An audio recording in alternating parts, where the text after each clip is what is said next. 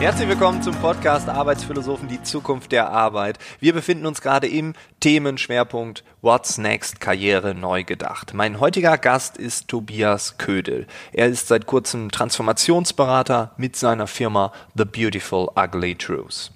Bevor er das wurde, war er Radiomoderator und hat sich dann irgendwann bei Daimler beworben. Sein Ziel war es damals, zu verstehen, wie ein Konzern mit der Ressource Mensch, also den Mitarbeitern, wirklich umgeht. Das hat sicherlich gut geklappt, weil er wurde dann irgendwann Head of Leadership 2020 bei Daimler. Ein Kulturwandelprojekt, was es so oft nicht gibt. Was er in dieser Zeit bewegt hat, was besonders wichtig war und worauf es für uns alle in Zukunft wirklich ankommt, das hören wir jetzt. Ich wünsche dir ganz viel Spaß mit Tobias Ködel und Leadership 2020 Inside.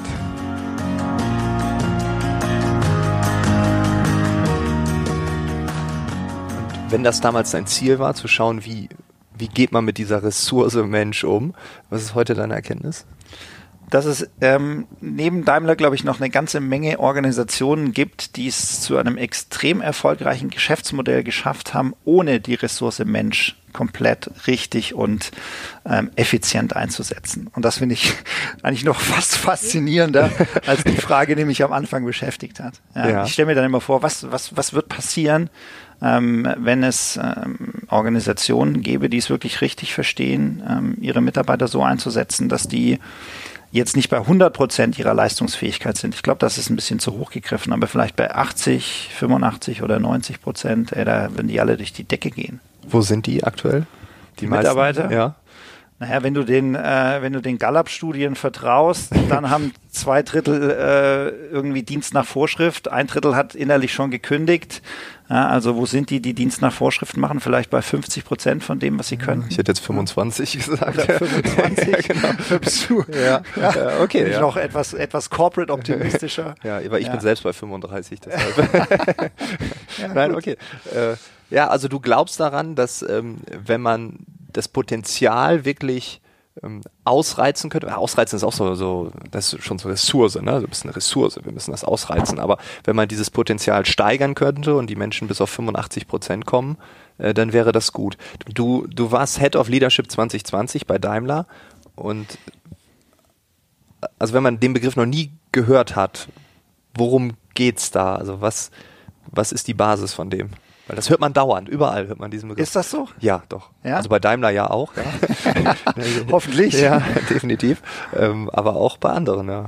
Ja, das ist natürlich wunderbar, wenn du sagst, dass du das oft hörst. Es ist uns, glaube ich, mit Leadership 2020 wirklich gelungen, eine der größten Veränderungsinitiativen, was Führungs- und Unternehmenskultur angeht, in der deutschen Wirtschaft zu starten. Und wie ich das gerade gesagt habe, ja, hat den Vorstand und, und äh, ein paar Kollegen aus HR intensiv beschäftigt. Wie kriegen wir äh, das Unternehmen in der Führungs- und Unternehmenskultur so aufgestellt, dass es die nächsten Jahre genauso erfolgreich sein kann, wie es das in den 130 Jahren davor ist.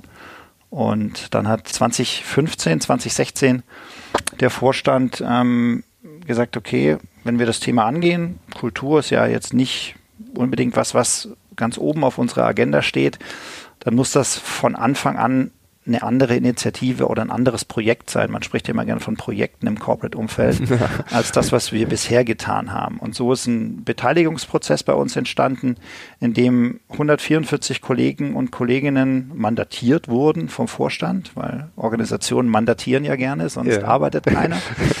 Das heißt, die haben einen klaren Auftrag bekommen und ich sage das immer ein bisschen, bisschen so mit dem Augenzwinkern, um natürlich auch mit den Gegensätzen so ein bisschen zu spielen. Also die haben den Auftrag bekommen, hey, überlegt euch doch mal, wie Führung und Unternehmenskultur bei uns in Zukunft aussehen soll. Und ähm, äh, die sind los, äh, haben 150 Ideen entwickelt. Aus den 150 Ideen haben wir zum einen acht neue Führungsprinzipien abgeleitet und wir haben acht neue äh, beziehungsweise acht Game Changer identifiziert, so haben wir sie genannt. Das sind im Endeffekt ähm, Systeme, Prozesse, Stellhebel in der Organisation, die nach einer Veränderung diese neue Kultur auf Basis der Prinzipien erstmal äh, ermöglichen. Da ja, sind wir, glaube ich, wenn du jetzt heute im Jahr 2019 hier sitzt und sagst, hey, das äh, hört man immer noch sehr stark, da sind wir, glaube ich, weit gekommen. Okay, also du bist zufrieden mit dem, was dort passiert ist. Ich bin äh, mit dem sehr zufrieden und, und sehr glücklich. Ähm, äh, A, was wir in der Zeit äh, erarbeitet haben, ganz klar, aber auch, was wir ähm, praktisch für einen Raum bekommen haben, in dem wir haben wirken können. Ja, mhm. Also das, was ich dir gerade erzählt habe mit den acht Prinzipien und den acht Gamechangern, das geht natürlich noch viel konkreter. Ja, mhm. also das klingt jetzt alles ganz toll und Corporate Sprech. ja. ja. Aber wir haben es geschafft, innerhalb von sechs Monaten zum Beispiel äh, unser bestehendes Personalsystem komplett neu zu designen. Ja, das heißt, wir haben Performance-Management-Prozesse neu gestaltet, wir haben unser Compensation-Modell überdacht und überlegt, wir haben ähm, neue Recruiting-Prozesse eingeführt. Ähm, wir haben ähm, unsere Zielerreichung äh, komplett umgekrempelt und umgestellt äh, auf, ein, auf ein Modell, das sehr stark in Richtung, ähm, man sagt OKR Objectives und Key Results geht, mhm. also das unterjährig deutlich häufiger ähm, den, den Mitarbeiter und die Führungskraft in den Kontakt bringt und praktisch eine direkte ähm, Contribution zwischen Mitarbeiter und Führungskraft vereinbart, was eine andere Logik darstellt, wie wenn man sich einmal zu Beginn des Jahres hinsetzt und überlegt, okay, was könnten jetzt deine Ziele sein? ein und dann setzt man sich Mitte des Jahres hin und sagt, okay, jetzt, wie, wie bist du auf dem Weg dahin? Und am Ende des Jahres sagt man, okay, so hast du die erreicht.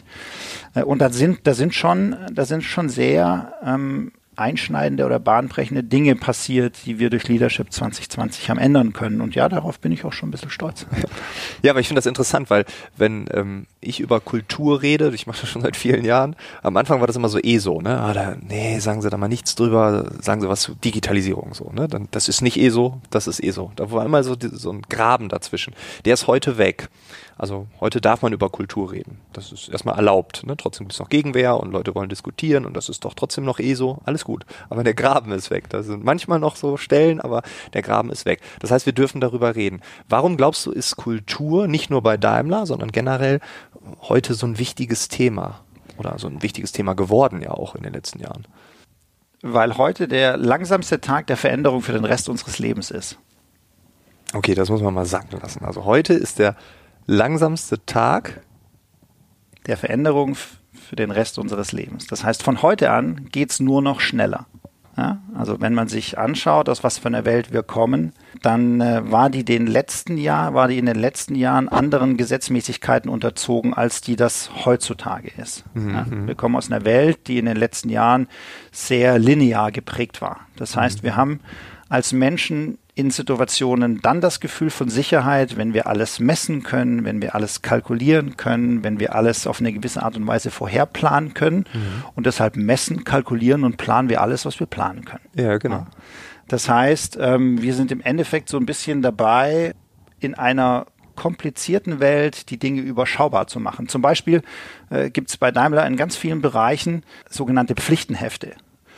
Das sind seitenlange Beschreibungen von winzigen Teilen, die in irgendeiner Form Teilen des Produktionsprozesses sind. Und viele andere Unternehmen, Mittelständler, andere große äh, Unternehmen kennen das. Also es gibt für jede Furzschraube seitenlange Beschreibungen, ja, wie. wie. groß die ist, wie dick die ist, äh, wie das Material beschaffen sein muss, dass derjenige, der sie herstellt, genau weiß, was er produzieren soll. Das kann man jetzt so ein bisschen, bisschen in Frage stellen, ob das sinnführend und zielführend ist in der Welt, die eben immer, die immer, immer schneller mhm. ist in den letzten tausend Jahren also ein bisschen geprägt davon, dass wir der Naturwissenschaft deutlich stärker vertrauen als mhm. der, der Geisteswissenschaft. Ähm, der Allgemeinmediziner hat es deutlich leichter als der Alternativmediziner. Ja, ja. ja. Das äh, sorgt so ein bisschen dafür, dass wir ähm, uns auf so ein lineares Denkmuster eingestellt haben, ja, ja. was uns ähm, die Dinge erstmal äh, verstehen lässt, was uns die Dinge ähm, dann vorplanen lässt und dann ähm, gehen wir los äh, und, und, und, und, und entwickeln die. Das Problem ist, Frank, dass wir in den letzten Jahren, ähm, speziell so um die 2000, 2010er Jahre in einer Zeit unterwegs waren, wo diese lineare Entwicklung, auf der viele Unternehmen unterwegs gewesen sind. Also jedes Jahr machen wir zwischen 6 und 10 Prozent Rendite und das können wir gar nicht bis, zu, bis zum St. Nimmerleinstag planen, auf einmal von der Computerisierung und der Digitalisierung komplett überrollt wurden. Und heutzutage eigentlich in exponentiellen Zeiten leben. Ja, ja. Und in dem Moment, in dem diese exponentielle Kurve diese lineare Kurve schneidet, merken wir auf einmal, dass wir nicht mehr in einer komplizierten Welt unterwegs sind, sondern sehr stark in einer komplexen Welt mhm. unterwegs sind. Und diese komplexe Welt lässt sich nur noch bedingt überschauen, die lässt sich nur noch bedingt vorherplanen, die lässt sich nur noch ganz bedingt berechnen.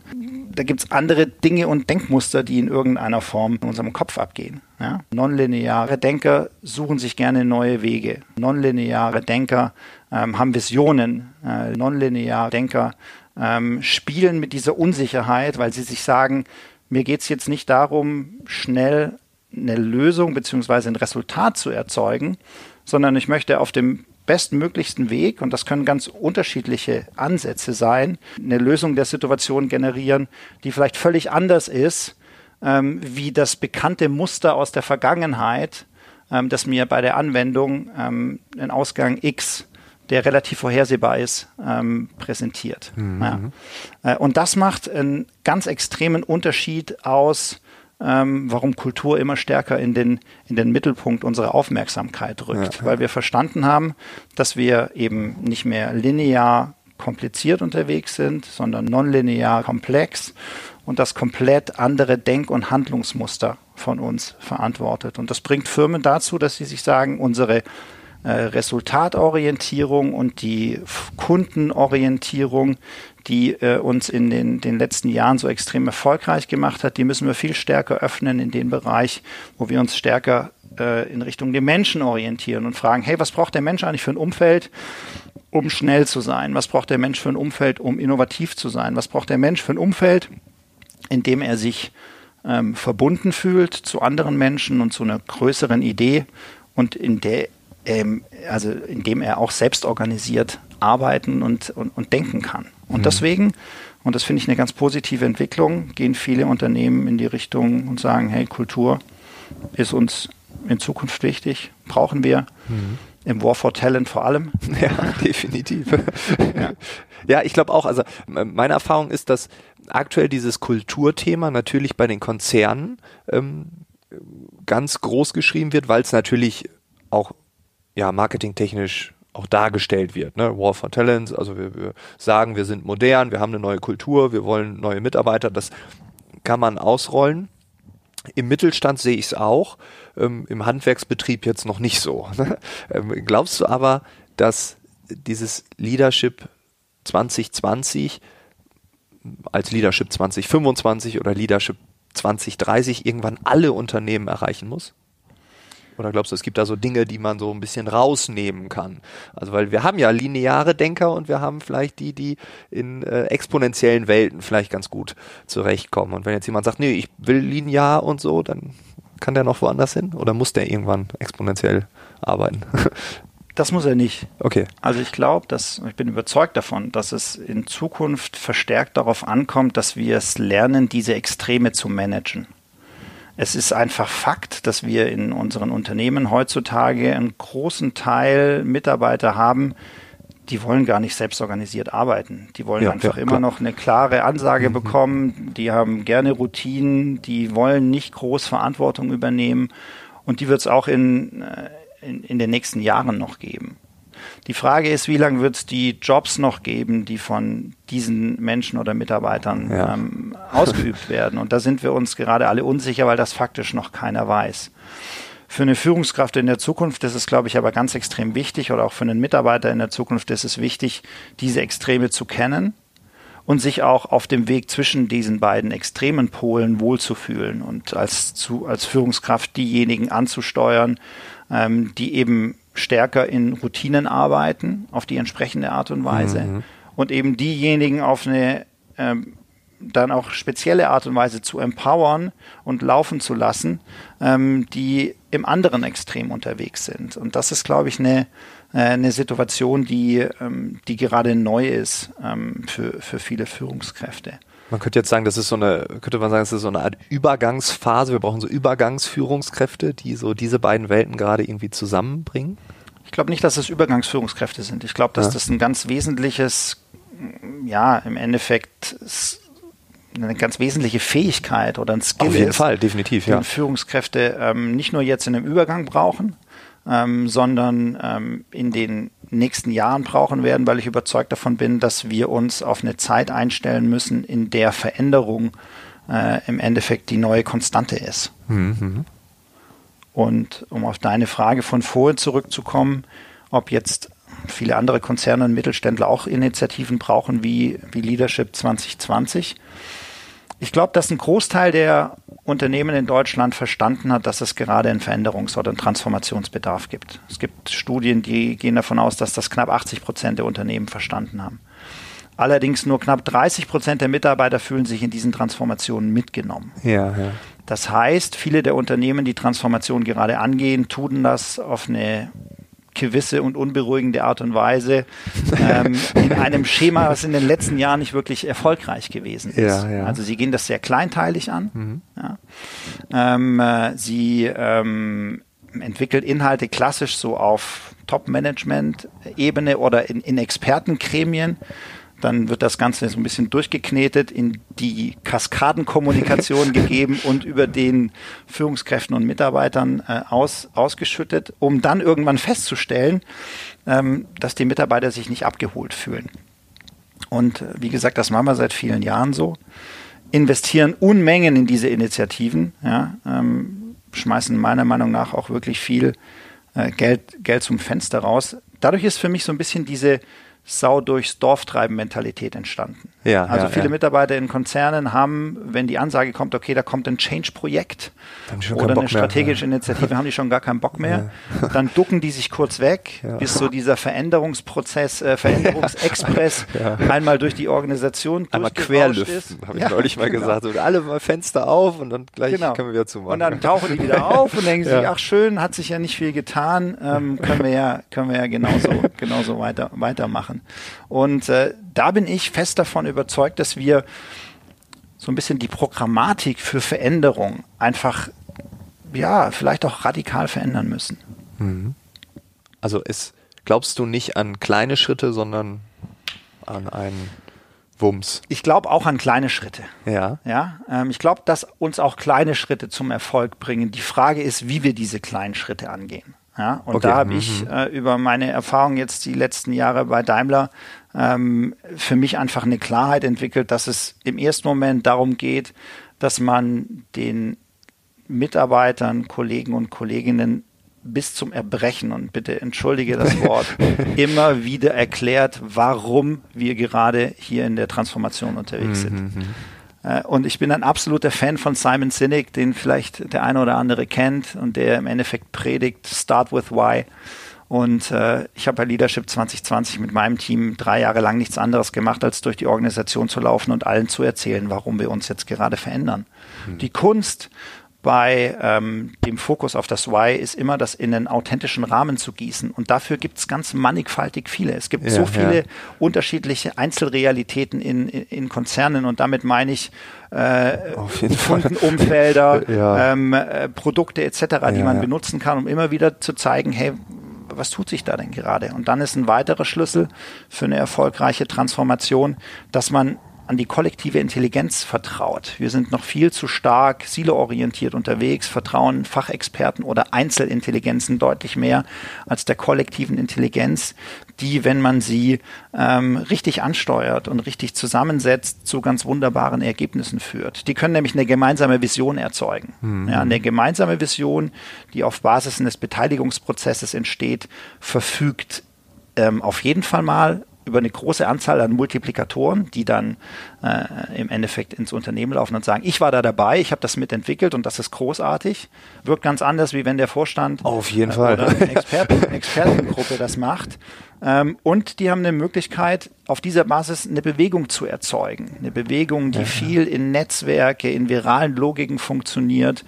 Und das haben wir ähm, bei Leadership 2020 auch ganz bewusst versucht, dadurch zu unterstützen, dass wir echt eine mega fette ähm, Marketing- und, und, und Brand- und Image-Kampagne für Leadership 2020 aufgebaut haben. Wir haben uns irgendwann mal gesagt, es muss uns gelingen, in diesem Transformations- Office, in dem wir unterwegs waren, ähm, so ein Image zu bekommen wie ein Apple Store. Wir wollten, mhm. dass die Leute ähm, drei Tage vor dem neuen Release bei uns ähm, im Zelt vor der Tür übernachten, weil sie wissen, dass da einfach Zeug kommt, das fundiert ist, das inspiriert, das auch cool aussieht äh, und das Spaß macht, äh, jetzt mal mhm. platt gesagt.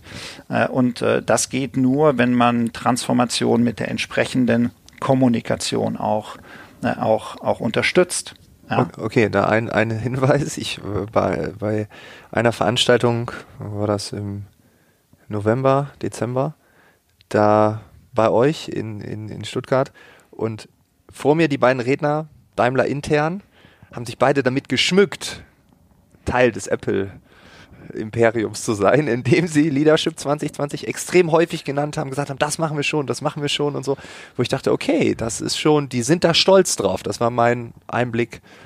Cool. Also an der Stelle hat es, glaube ich, ja, geklappt. Ja, ja, okay. ja, Wir haben uns, ja. Das ist ein guter wir Punkt. Haben uns, ja. Wir haben uns zu Beginn, als wir diese Transformation designt haben, die Frage gestellt, wie kriegen wir die Inhalte, die da entstehen, skaliert? Mhm. Ja, also wie schaffen wir es, so einen, so einen größtmöglichen Hebel anzusetzen, dass, und ich meine, der Konzern hat 300.000 Mitarbeiter, dass in kürzester Zeit alle vom Thema Kultur mitbekommen. Und du hast es ja. vorhin selber so schön gesagt. Wir leben in einer Zeit, wo wir auf einmal über Kultur reden können. Ja. ja, äh, das entsteht aber nicht einfach so. Also in einem großen Konzern, der über eine klare ähm, Ansteuerung funktioniert, muss man dieses Thema auf die Agenda setzen und auf die Agenda platzieren. Und unsere Idee war eben, dass wir gesagt haben, hey, was, was, was geht eigentlich in unserer privaten Kommunikationswelt ab? Wir sind in den ganzen Netzwerken unterwegs, LinkedIn, Facebook, Instagram.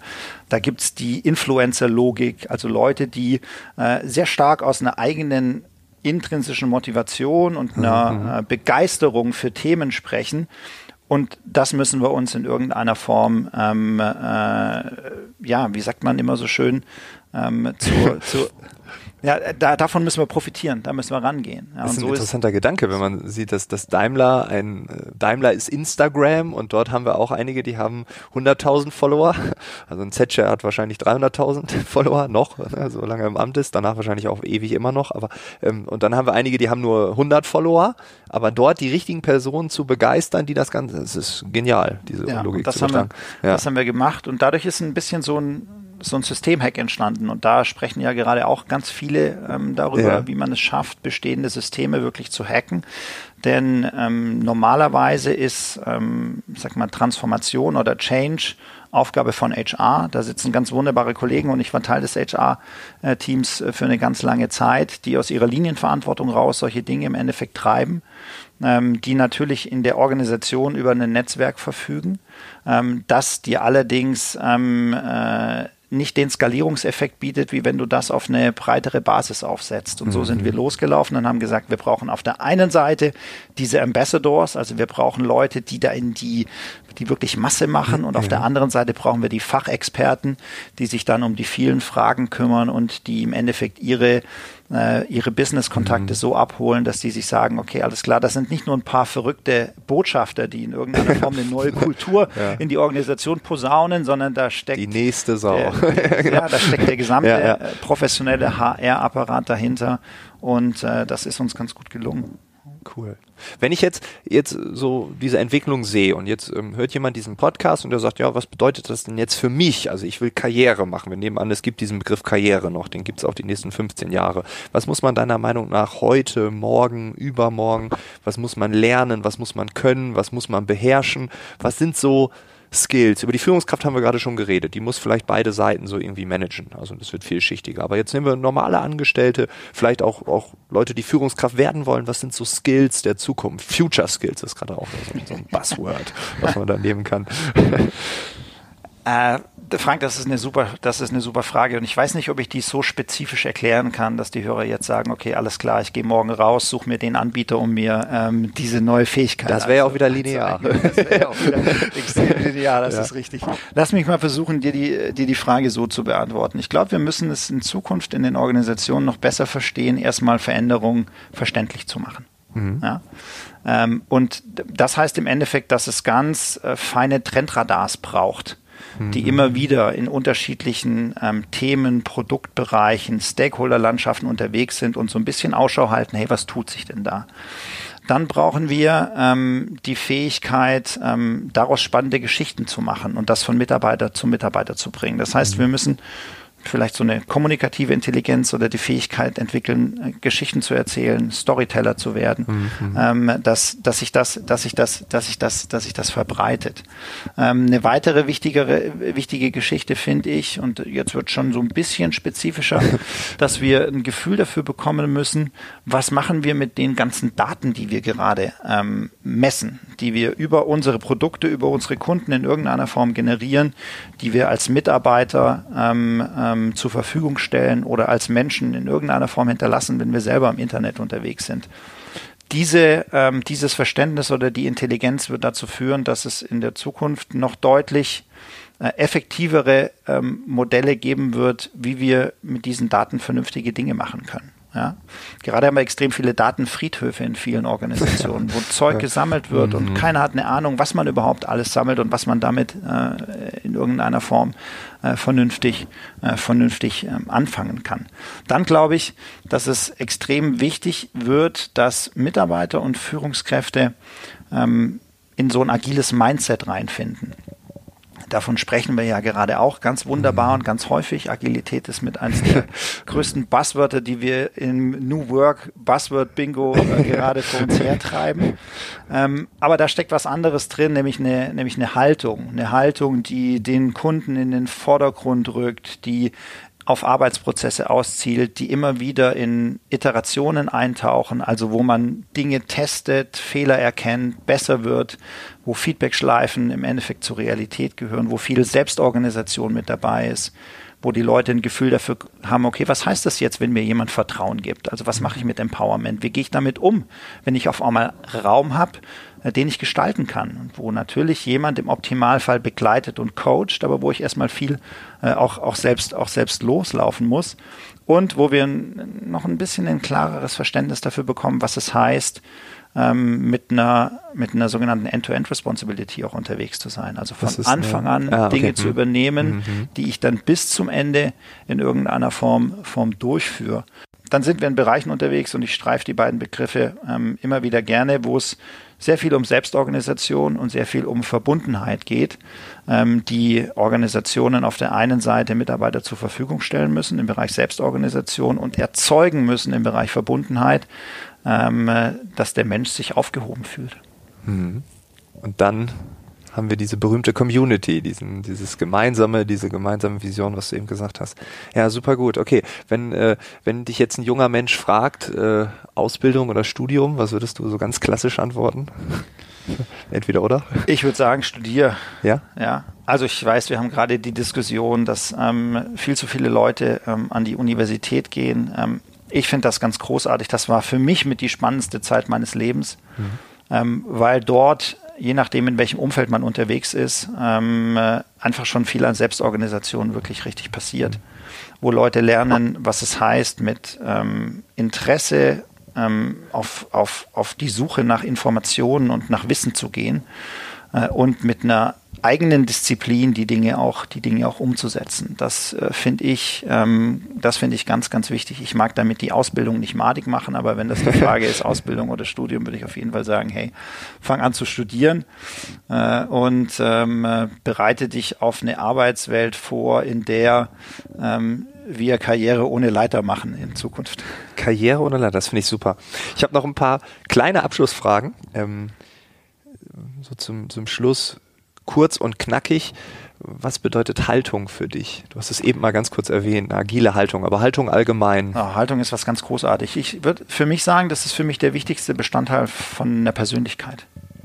Und mhm. äh, das, das heißt für mich, dass ich mit meiner Haltung darüber entscheiden kann, ähm, wie gehe ich mit anderen Menschen in Kontakt. Also wie öffne ich mich? Was mhm. zeige ich von meinem Persönlichen, äh, von meinem Inneren, von meinen Gefühlen? Wir haben in äh, unserer Arbeitswelt ja oft das Thema, dass wir maskiert unterwegs sind, weil ja. wir in eine gewisse Norm rein müssen, weil wir wissen, ähm, jetzt muss ich corporate sein, also mich mehr oder weniger im Verhaltenskodex der Organisation verhalten, dass ich es dort weiter schaffe, dass ich Anerkennung bekomme, äh, Karriere mache, Karriere machen kann. ja. ja. und äh, ich finde das ganz spannend, wenn äh, Haltung sich auch darüber definiert, dass man sagt, hey, es gibt Situationen, da brauche ich die Maske nicht oder mhm. ich will die gar nicht haben. Ich will konstruktives Feedback geben können, ich will das aufnehmen können ich will auch klare Grenzen zeigen können. Ich will auch mal Nein sagen. Äh, und so finde ich, Haltung ist was, ähm, was so ein bisschen auch darüber entscheidet, ob Menschen mir folgen, sich von mir inspirieren lassen, mir vertrauen, mir dann auch authentisch abnehmen, dass ich mal Fehler machen darf Mhm. Ja, äh, daran äh, hapert es ja in, in, ganz vielen Organisationen gerade noch extrem. Und die sich, und das ist ganz, ganz wichtig, auch nochmal in diesem Kontext, hey, wie findet denn Karriere in Zukunft statt, die sich auch von mir begleiten und coachen lassen. Ich glaube, dass ein wesentliches Merkmal einer erfolgreichen Karriere in Zukunft die Anzahl meiner Follower sein wird. Und damit meine ich nicht diejenigen, die mein LinkedIn-Profil liken, ja. sondern Mitarbeiter, die nach einer Zusammenarbeit mit mir sagen können, hey, an den erinnere ich mich gerne, weil er mich in irgendeiner Form emotional berührt hat. Ich ja. erinnere mich nicht an das, was er gesagt hat oder an das, was er getan hat, aber hey, der hat mich berührt, der hat mich wahrgenommen, der hat mein Potenzial gesehen, der hat sich mit mir hingesetzt, überlegt, wie ich mich entwickeln kann, der hat mir mal ein cooles Feedback oder einen coolen Tipp gegeben. Und das ist Haltung für mich. Sein statt spielen, wäre es vielleicht zusammengefasst. Genau. Ja. Ja. ja, bin ich voll bei dir. Was machst du neben deiner Karriere? In Sachen Haltung? Nee, allgemein. Wie entspannst du dich? Wer bist du neben deinem Job? Uh, neben meinem Job bin ich Patchwork-Papa und habe einen siebenjährigen ähm, äh, Patchwork-Sohn, mit dem ich ganz, ganz viel Zeit verbringe. Ich bin viel wirklich mit der Familie unterwegs. Ähm, ich war mal ganz extrem äh, sportmäßig unterwegs. Ich habe Triathlon gemacht und brauche den Sport immer noch, um für mich so ein bisschen einen Ausgleich zu bekommen. Ähm, ich koche sehr gerne. Mhm. Und äh, ich versuche ähm, äh, stetig in eine ähm, Mindfulness zu finden, also regelmäßig auch so ein bisschen äh, zu meditieren und zu fokussieren, ähm, weil ich einfach merke, dass mir das ganz extrem viel ähm, Richtung und, und Fokussierung gibt. Mit App oder ohne? Mit App. Ja. ja. Welche? Ähm, Sonst wäre es ja Werbung. Nein, Quatsch, kannst du ruhig sagen. Also ich habe Seven Mind die ganze Zeit probiert. Ja, okay. ja. Ähm, Finde ich ganz großartig, weil das, weil das auf Deutsch eben äh, funktioniert. Und jetzt bin ich natürlich beim Marktführer gelandet. Okay, der ist wer? Ähm, äh, Hilfe, wie heißt der? Jetzt habe ich das äh, Wort vergessen. Der Marktführer. Ja, der Marktführer. kann man bei Apple kann man, ne, im Store googeln. Kann man natürlich, na, warte, das, das ist jetzt ja peinlich. Ja, Mindspace? Mindspace, Mindspace, genau. okay. Headspace. Ja, nee. Headspace. Headspace. Ah, Headspace. Ja, Headspace. Mindspace ist das Coworking-Ding. Genau, genau, genau. Boah, wir machen Werbung für alles gerade. Wir ja. sollten hier äh, also nochmal Werbeblöcke extra. Jetzt bin ich auf jeden Fall beim Marktführer gelandet ja. bei Headspace. Okay, ja, alles gut.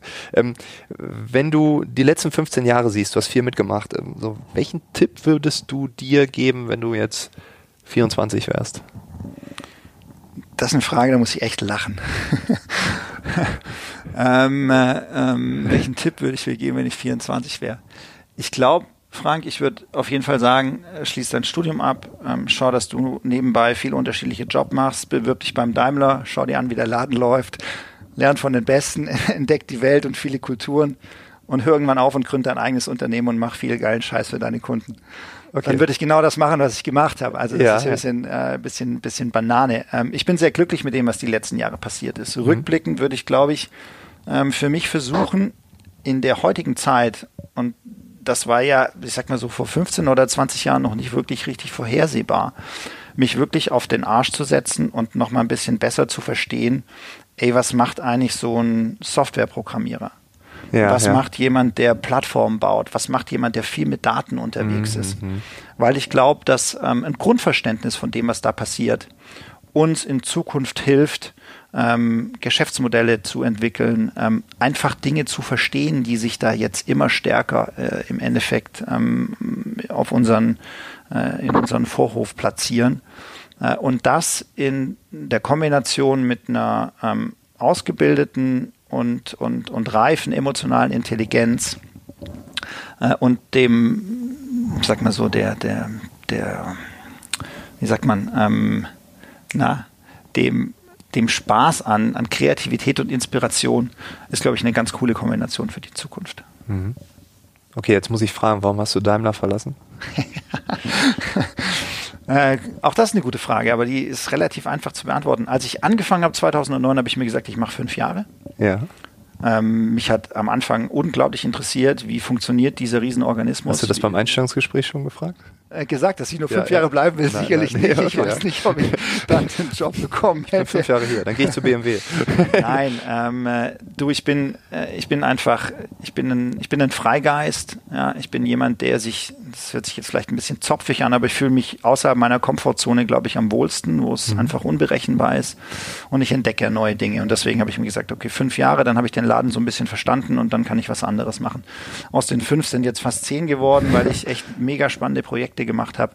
Auch immer sehr stark interdisziplinär unterwegs gewesen bin und viel, viel auch in agilen ähm, ähm, Projektorganisationen habe arbeiten dürfen und äh, einfach auch mit großartigen Menschen unterwegs war und mit Menschen arbeiten durfte. Und irgendwann, so mm, bei Leadership 2020 hatte ich das Gefühl, okay, im Englischen sagt man immer so, so schön, das ist jetzt die Icing of the Cake.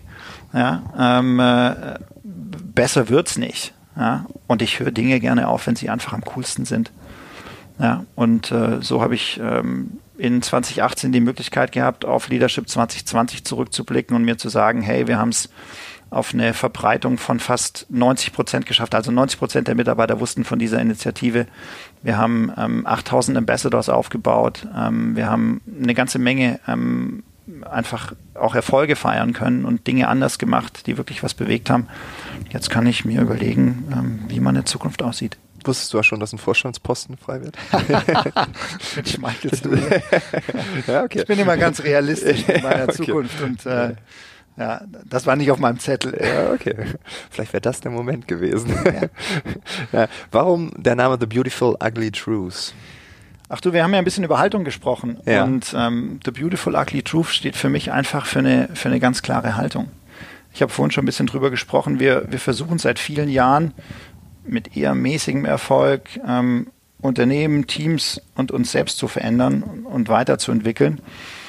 Die Digitalisierung ist ein großes Thema, Agilität. Wir, wir wollen radikale In Innovation, aber keiner traut sich so richtig, mutige Entscheidungen zu treffen oder mal hinter einer mutigen Entscheidung zu stehen. Keiner darf Fehler machen ähm, und, und es tun sich viele, viele Führungskräfte extrem schwer, Macht abzugeben, um sie auf viele intelligente und motivierte Schultern zu verteilen. Und das ist für mich so ein bisschen die hässliche Wahrheit, mhm. auf dem die wunderschönen Erfolge unserer Vergangenheit aufgebaut sind. Wenn du dir die Unternehmen anschaust, die in Deutschland gerade unterwegs sind, denen geht es ja alle so gut wie äh, noch, noch, nie, in, in, ihrer, in ihrer Historie. Ja. Ich bin überzeugt davon, dass sich darauf aber keine erfolgreiche Zukunft aufbauen lässt. Das Problem ist, dass wir uns genau an diese hässlichen Themen nicht rantrauen. Da haben wir eine brutale Angst davor. Und was noch viel schlimmer ist, ist, dass wir aus diesen hässlichen Wahrheiten, ich habe ab und an immer so ein bisschen das Gefühl, schöne Lügen machen. Ja, also mhm. wir sind so die Meister im Schönreden und Schwarzmalen. Ähm, und äh, dadurch entsteht ein Kreislauf, Kreislauf der, der für viele Unternehmen nicht gut enden wird. Und äh, deswegen habe ich mich irgendwann hingesetzt und mir gesagt, hey, der Name für meine Company, der soll das so ein bisschen ausdrücken. Ja, also der soll auf der einen Seite signalisieren, dass wir als Dichter und Denker, wie man immer so schön sagt, ja. ähm, äh, eine ganze Menge erfunden haben in der Vergangenheit und der Zukunftsexpress, der ist gerade dabei, komplett an uns vorbei vorbeizurauschen und uns nicht mehr wirklich mitzunehmen. Ähm, und, und deswegen wird es Zeit, aus diesem Kreislauf auszusteigen. Das funktioniert nur, wenn du auch an die hässlichen Dinge rangehst. Ja. Und so bin ich überzeugt davon, wer in Zukunft über Transformation spricht, der kommt an The Beautiful Ugly Truth äh, nicht vorbei. Und ruft dich an. Und ruft mich an. Tobi, vielen, vielen Dank. Vielen Dank, Frank.